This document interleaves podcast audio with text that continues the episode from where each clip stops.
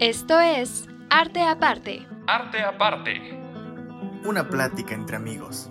Con café y una dosis de arte. Hola, hola, hola. Sean bienvenidos todos ustedes a este subpodcast Arte Aparte. Yo soy Alessandro Nieves y me encuentro muy, muy emocionado de estar aquí con mi amigo Omar Pérez. ¿Cómo te encuentras el día de hoy, Omar? Hola, Alessa. Bien, bien. Aquí un poquito atareado, un poquito abrumado por la escuela, pero pues, le seguimos dando, ¿no? Emocionado igual de hablar del tema del día de hoy, que es interesante. Promete ser muy, muy interesante. Completamente. La verdad es que yo estoy muy, muy emocionado porque si bien nuestro episodio anterior hablamos de una de las artes que a mí más me gustan como es el cine. Creo que el día de hoy tenemos una obra espectacular que es una gran representación de su disciplina artística. Estoy hablando específicamente de la pintura Las Meninas de Diego Velázquez, una de las más emblemáticas de todo el barroco y de las más influyentes. Pero primero conozcamos un poquito acerca de quién es Diego Velázquez, quién fue Diego Velázquez fue un pintor español de los más importantes, si no es que el más importante del periodo barroco español. Y una característica que tenía es que trató con igual excelencia varios de los géneros, todos los géneros de los que se pintaba en la época, religiosos, mitológicos, retratos, históricos, paisajes, bodegones, entre varios otros. Y es por esta y por varias otras razones uno de los mejores artistas de todos los tiempos. Nació en el año 1599 en Sevilla y murió en el año 1660 en Madrid y realizó sus obras a lo largo de la primera mitad del siglo XVII. En España, cabe mencionar, todavía continúa, continuaba el, el, reinado de la Casa de los Asturias. De hecho, Velázquez fue pintor de cámara de Felipe IV. Y bueno, platicando un poquito acerca de el, el periodo específico al que él perteneció, que es el periodo barroco, bueno, la mejor y la más importante pintura de este periodo comenzó alrededor del año 1600 y continuó a lo largo de todo ese siglo y principios del que seguía. Y se identifica bastante por el realismo superficial, los colores ricos e intensos, fuertes luces y sombras también, y surgió en oposición al arte renacentista, que es algo que que me parece muy interesante para, para el tema de hoy porque esta pintura justo surge después de que Diego Velázquez, el pintor del que estamos hablando, tuviera un viaje a Italia. Entonces, ¿qué nos puedes decir acerca de esta, de esta pintura, Omar? Siento yo que es, es, es brutalmente interesante.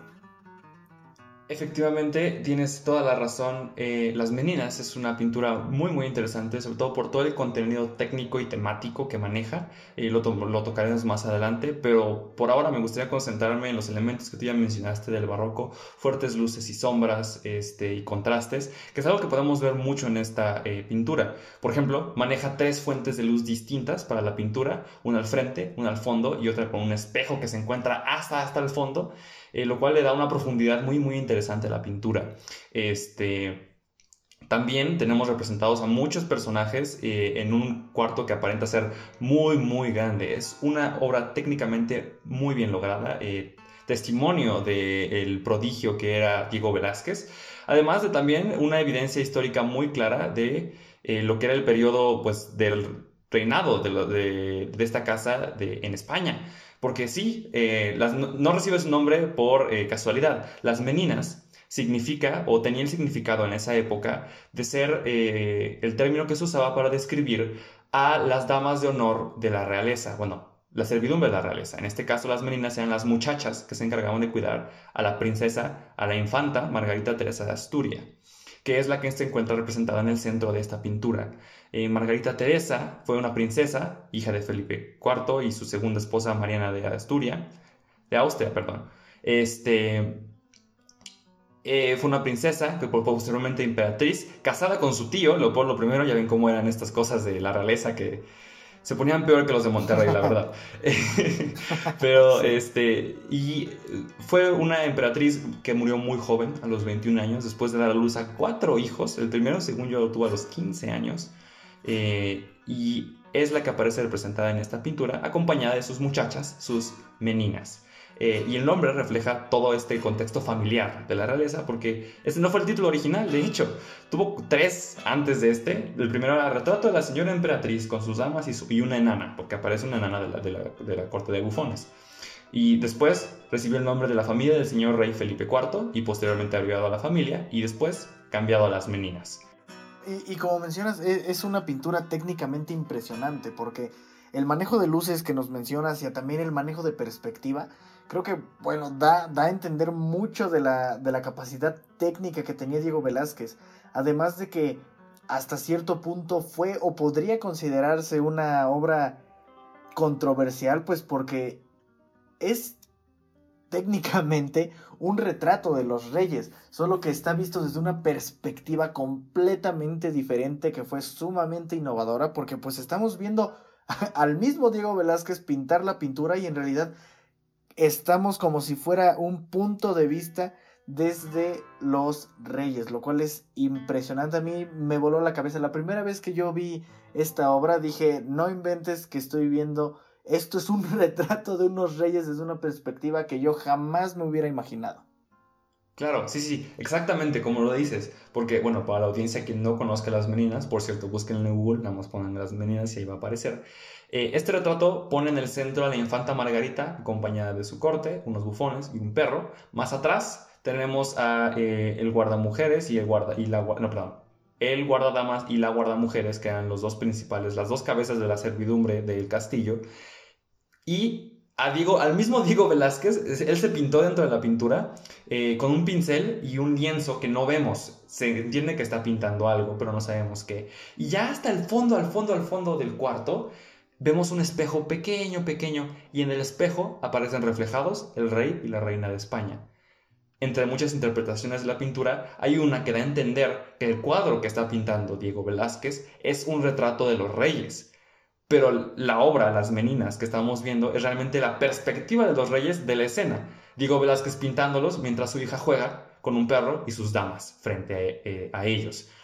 Lo cual es increíblemente eh, fascinante y yo creo que innovador para su época, porque nadie había pensado en retratar un ambiente tan familiar de la realeza, porque los españoles, bueno, en general los europeos consideran que la realeza es lo más cercano a Dios, ¿no?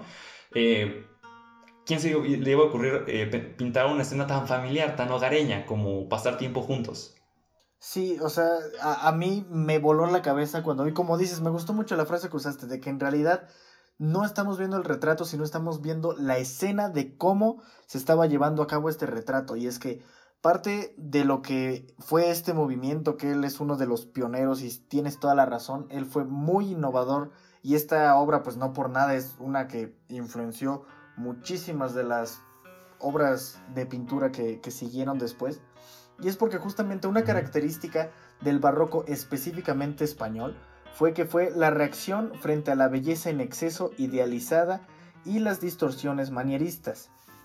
A comienzos de este siglo se perseguía ante todo la verosimilitud para hacer fácil la comprensión de lo narrado pero sin perder en ningún momento el decoro. Y creo que justo esta última frase puede describir bastante cómo uno percibe y cómo uno está viendo todos los elementos que están dentro de esta pintura, porque pues hace mucho más fácil la comprensión de lo que nos está narrando. Nos está narrando así era el entorno mientras yo estaba retratando a los reyes. Y eso es verdaderamente impresionante. A falta de cámara, a falta de un video, nos está expresando de manera magistral cómo se vivió esta escena. Sí, sí, y me gusta cómo dices que a falta de cámara, porque viendo la imagen uno dice, bueno, pues es una pintura chiquita, pero no, resulta que la pintura original está pintada a tamaño real. Cuando uno va a verla en persona, las meninas se vuelve una especie de ventana al pasado y una ventana a la vida diaria de los reyes, porque es como si de verdad tú estuvieras parado siendo retratado por Velázquez, mientras la infanta Margarita juega frente a ti. Y temáticamente también no, no se contuvo eh, Velázquez, utilizó varios elementos que dan a entender este, un contexto específicamente para la infanta Margarita más que para los reyes. Porque, de nuevo, los reyes se están retratados, sí, pero no son el foco. El foco es la infanta Margarita. Eh, que está rodeada de, sus damas de honor, de un perro, que algunos dicen que eh, significa la lealtad, y también de una corte de bufones, que indican que significa la inocencia. Hay interpretaciones que dicen que esta pintura es más una ventana hacia la vida de la infanta Margarita antes de que fuera, eh, pues ahora sí que llevada por estas expectativas que tenía de ser la heredera al trono español y también el instrumento de unión entre las dos ramas de la familia que se habían separado por cuestiones políticas, como suele suceder. Ella tenía una gran expectativa frente a ella, pero en ese momento, en esa pintura, la infanta Margarita es una niña que juega frente a sus papás. No hay más. Además, estamos en pleno siglo XVII. No hay nada de IMAX, no hay nada de sonido surround, no hay nada de que Dolby Atmos. Esto eh, fue lo más, una, la experiencia inmersiva que mejor te pudieras haber imaginado para esa época. Es algo que a mí me impresiona muchísimo, porque es verdaderamente, como lo dices, una ventana hacia el pasado. Es, es, estar viviendo esa escena y creo que es algo impresionante, además de que, como bien dices, estamos viendo en los diferentes planos de la pintura diferentes niveles de la jerarquía. Vemos, eh, en, bueno, por una parte en chiquito, en el fondo, en el espejo a los reyes, pero también estamos viendo como mencionabas, a, la corte de los bufones, estamos viendo al mismo pintor. Eh, e, e, es, impresionante la profundidad, no solo en un sentido técnico de la pintura, sino la profundidad de una manera más simbólica que representa esta, esta obra. Pero bueno, ya hablamos un poquito acerca de, de lo que compone y lo que llevó a, a esta obra. Y en un momento más veremos todo lo que nos dejó y un poquito de más características técnicas. Claro que sí, regresamos.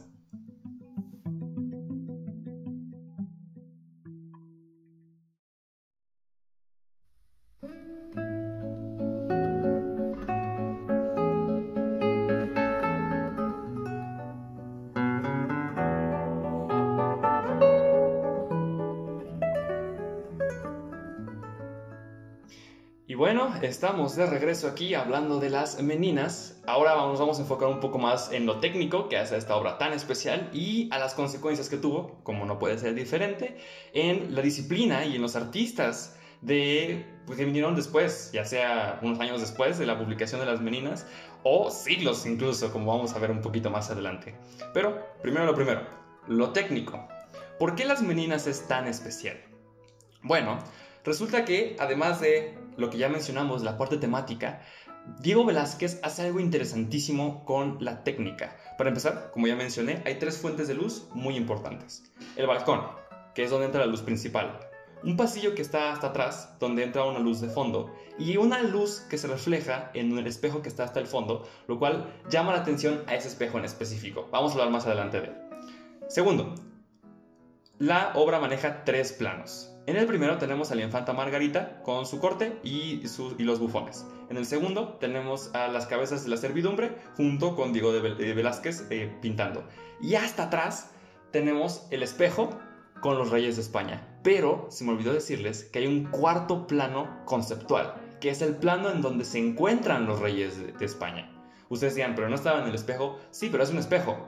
Este, es decir, están reflejados, técnicamente estarían hasta el frente de la pintura, pero no aparecen. Uno se lo imagina. De hecho, eh, este plano conceptual se encuentra en el mismo lugar donde se encontraría el espectador. De alguna manera podemos verlo como si ustedes o nosotros, los espectadores, eh, estuviéramos viendo la escena desde la perspectiva de los reyes de España o como si los reyes de España tuvieran que estar al lado de nosotros apreciando la escena esto es algo increíble que no se había, bueno, sí se había visto antes, pero Diego Velázquez lo, logró esta, eh, en esta pintura de una manera inmaculada. Es, es precioso como lo hace y cómo te revienta la cabeza una vez que te das cuenta, ¿no crees, Alessandro? Sí, no, y la verdad es que puedes ver la maestría que tenía él. O sea, él tenía completamente dominada su disciplina artística. O sea, la pintura estaba de rodillas ante, Diego Velázquez. Y justo esta pintura, aparte de ser muy icónica y muy popular, creo que es un gran ejemplo de lo que Diego Velázquez le dejó al mundo de la pintura y a la posteridad como, como influencia, porque dos de los tres puntos que caracterizaban mucho a Diego Velázquez y que los dejó como influencia para, pintores venideros fue uno, el empleo de la perspectiva aérea específicamente, que este, bueno, no tiene aérea como tal, pero tiene muy buen uso de perspectiva. o sea, la manera en la que nos pone tantos diferentes planos y que todos están perfectamente plasmados es, de verdad impresionante. y lo otro que tiene bastante que ver es la profundidad. La profundidad es algo que él pues dominó bastante y que lo dejó como, como referente para artistas venideros. La tercera, que está, el, tercer punto, la tercera característica que fue bastante icónica e influyente dentro de sus pinturas y es algo que a mí me llamó mucho la atención cuando lo leí, fue, por llamarlo de alguna manera, los arrepentimientos. Esta realización de bocetos, o sea, es que muchas de sus pinturas incluían las correcciones que iba haciendo sobre la marcha entonces, esto se fue integrando en varios otros pintores que fueron influidos por Diego Velázquez y es algo que yo dije, wow, es que es impresionante. Es, es, como no solo quedarnos con esa mini puntita del iceberg y ver un poquito más de cómo fue el trabajo, el proceso creativo, el proceso práctico de ir creando cada obra y es algo que a mí me encantó cuando leí que eso había algo que le había dejado. Sí, y ahorita que mencionas eso del proceso creativo, acabo de recordar otro aspecto importantísimo de la pintura que no sé cómo se me fue, que es Diego Velázquez mismo, que aparece en la pintura. Aparece pintando técnicamente, pero hay críticos de arte que lo han analizado y dicen, no está pintando. Tiene el pincel en la mano, pero está admirando la obra. Está viendo a los reyes de España pensando qué va a pintar después. Esto lo consideran muchos como una elevación o eh, una, representación simbólica de la elevación del arte, de la pintura como arte. Eh, porque en ese entonces se consideraba una manualidad, algo artesanal. Uno agarraba, contrataba al pintor, te pintaba y se sacaba como uno toma una foto. Pero aquí Diego Velázquez está diciendo, no, la pintura no es, una, no es una artesanía, es un arte porque requiere intelectualidad, requiere que pensemos qué es lo que vamos a pintar a continuación. Por eso no se pinta haciendo la acción, él se pinta pensando, que es también otra profundidad más que podemos darle a la mente del, artista que estaba, pero loquísimo, loquísimo. Sí, me, acabas de borrar la frase que con la que yo iba a introducir mi siguiente comentario. Es otro tipo de profundidad y es impresionante. Me quedé boquiabierto ahorita que me estabas contando esto y es que sí, si se fijan en la en el rostro y en la postura que tiene en la pintura Diego Velázquez completamente. Él está en otro mundo, él está admirando, él está pues teniendo este proceso creativo que podemos ver en sus arrepentimientos, pero también aquí en cómo él se expresó a sí mismo y creo que es, es impresionante. Y bueno, dice mucho de por qué hay más de, hay muchísimas obras, dibujos, estampas de artistas, no solo españoles, pero en general europeos, que a lo largo de los siguientes siglos, o sea, del, ah, que acabó el 17, el 18 y el 19, tuvieron como modelo las pinturas de Velázquez. Y de hecho hay muchos nombres que estoy seguro que les va a sonar más de uno, que son pinturos, pintores perdón, muy, muy reconocidos que tienen como influencia clara a Diego Velázquez. Entre ellos están John Singer Sargent, Salvador Dalí, Edward Manet, Francis Bacon o Pablo Picasso. Ve nada más qué nombres vino a influenciar este Diego Velázquez. es impresionante. Sí, y justamente me gustaría remarcar un poco en el homenaje que le hizo Picasso a Velázquez, él siendo español además, eh, porque él hizo varias versiones de las meninas, él replicó varias veces las meninas con diferentes niveles de abstracción. Este, ¿cómo te explico? Eh, ya conocemos a Picasso, ¿no? A él le gusta descomponer las pinturas a sus eh, elementos esenciales. Y entonces, conforme van pasando estas eh, réplicas de las meninas, Picasso va haciendo cosas más y más y más extrañas con, con la, la, figura, descomponiéndola más y más a su estilo, pero manteniendo muchas simbologías y aspectos temáticos. Por ejemplo, hay una en donde Velázquez está representado como un hombre altísimo, altísimo, que casi toca el, techo. ¿Qué quiere decir Picasso con esta, con esta representación? bueno, que así de grande era Velázquez, ¿no? Estará pintando, estará frente al cuadro, pero su presencia es grande, grande, casi que este, supera el techo y supera la misma pintura, el mismo encuadre donde está. Picasso de verdad se, se lució eh, representando y homenajeando a quien era su más grande inspiración, o una de sus más grandes inspiraciones, su paisano, claramente, eh, Velázquez. Y la verdad es impresionante cómo incluso, ahorita que estamos hablando del, proceso creativo, Velázquez trascendió su propio tiempo e influyó en el proceso creativo de muchas otras personas con una pintura que es Las Meninas. Sí, a, mí me gusta mucho eso que mencionaste de el homenaje, porque siento que unas disciplinas artísticas más que otras, pero que en general a veces no es tan tan fácil retratar esa influencia que tú tienes conscientemente, porque obviamente lo hagas consciente o lo hagas inconsciente en la disciplina artística que tú quieras, se van a ver ahí reflejadas las influencias que tú tienes.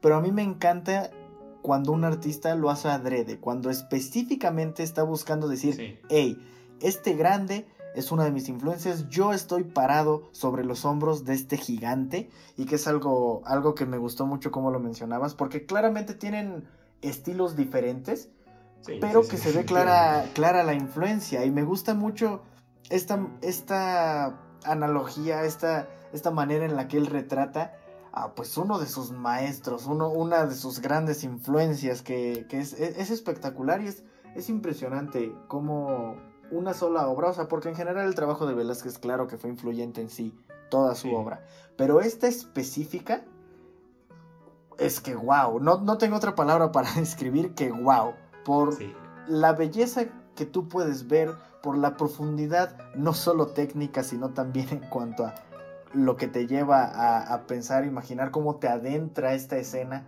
y además la influencia que esta sola obra tuvo sobre muchísimas obras, muchísimos periodos, muchísimos siglos además. es, que de verdad es, es, una genialidad y es verdaderamente una obra maestra. Sí, una maravilla por completo. Y ahorita estaba pensando, creo que nos enfocamos mucho en las influencias más cercanas a nosotros. Picasso lo conocemos desde el siglo pasado, pero cabe mencionar que su obra, Las Meninas, cuando fue terminada, fue, fue unánimemente un éxito crítico. Todos dijeron que era una gran obra y pues no había, no, no hay que debatirle, ¿verdad? Pero también tuvo mucha influencia en otros pintores de la época también, del barroco, más eh, fuertemente en su propio yerno, Juan Bautista del Mazo, que pintó, también era pintor de la corte de Felipe IV, él llegó a pintar varias veces a la familia real y se inspiró mucho en las meninas para hacer sus propias representaciones, incluso en algunas, me parece, eh, apareciendo él también en una esquina pintando, como, este, como Velázquez. Claro homenaje a quien lo inspiró, pero me parece un paralelo muy interesante, ¿no? Dos pintores reales, que además eran familia, porque era este, pues Velázquez y su yerno, eh, que tuvieron una influencia mutua tan, tan importante. y pues sí, el impacto no, no, llegó hasta acá, o sea, el impacto empieza en el, en el barroco, rompe con todo, y los ecos los seguimos sintiendo hasta esta época. Hay disciplinas como la escultura que han hecho homenajes a las meninas. La escultura, ¿cómo esculpes algo de las meninas? Es una obra un poco más complicada, pero este, hay, hay tantas... Eh, ¿cómo se dice?, homenajes en tantas disciplinas diferentes, que podemos ver todos estos ecos de lo que fue, lo que es la obra de Velázquez, que es de verdad una completa maravilla.